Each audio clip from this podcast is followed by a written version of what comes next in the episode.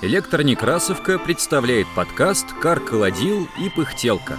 Народные сказки, легенды и былички.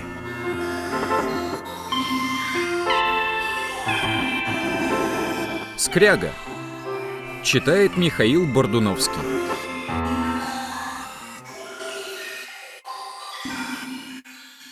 Жил-был богатый купец Марка. Скупей его не было. Раз как-то пошел он гулять, идучи дорогою увидал нищего. Сидит старец и просит милостыни. «Подайте православные Христа ради». Марка богатый прошел мимо. Следом за ними шел на ту пору бедный мужик, возжалел нищего и подал ему копеечку. Стыдно показалось богатому. Остановился он и говорит мужику. «Послушай, земляк, дай мне взаймы копеечку. Хочется убогому подать, да мелких нету». Мужик дал ему и спрашивает.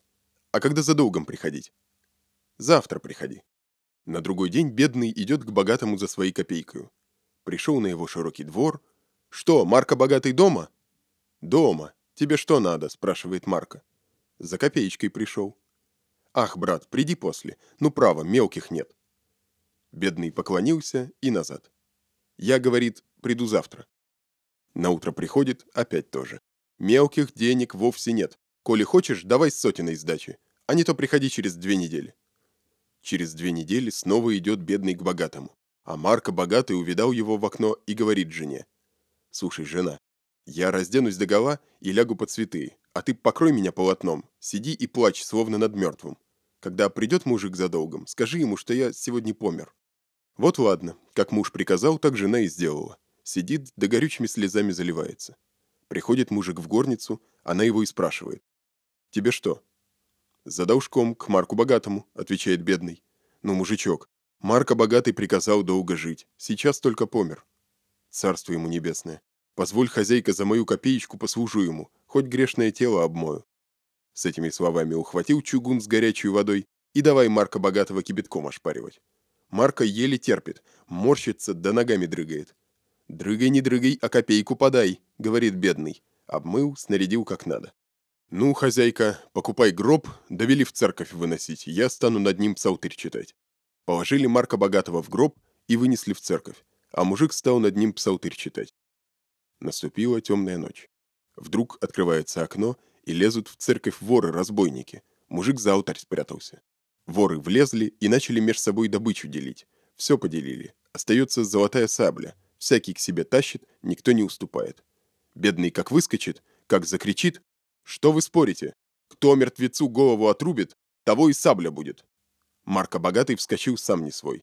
Воры испугались, побросали свою казну и кинулись бежать. «Ну, мужичок», — говорит Марко, — «давай деньги делить». Разделили поровну.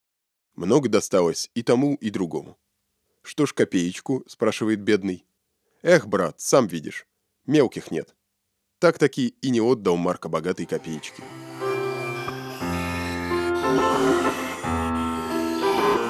Эта сказка записана в Новгородской губернии и опубликована в сборнике «Русские народные сказки» Александра Афанасьева, том 5, 1914 года. Над подкастом работали звукорежиссеры Олег Лейнов, Анатолий Соломатин, Павел Рябинин. Редакторы Илья Старков, Екатерина Фадейкина, Инна Маркова – Текст читали Михаил Бордуновский, Аполлинария Осторожкова, Екатерина Фадейкина, Даниил Купцов. Диктор Даниил Тверской. Все сказки из нашего подкаста можно найти на сайте Электронекрасовка. Слушайте наш подкаст на удобных вам платформах. Ставьте оценки, не забывайте подписываться на нас в Фейсбуке, ВКонтакте и Телеграме. Так вы будете в курсе всех наших новостей. Библиотека имени Николая Алексеевича Некрасова. Москва, 2022 год.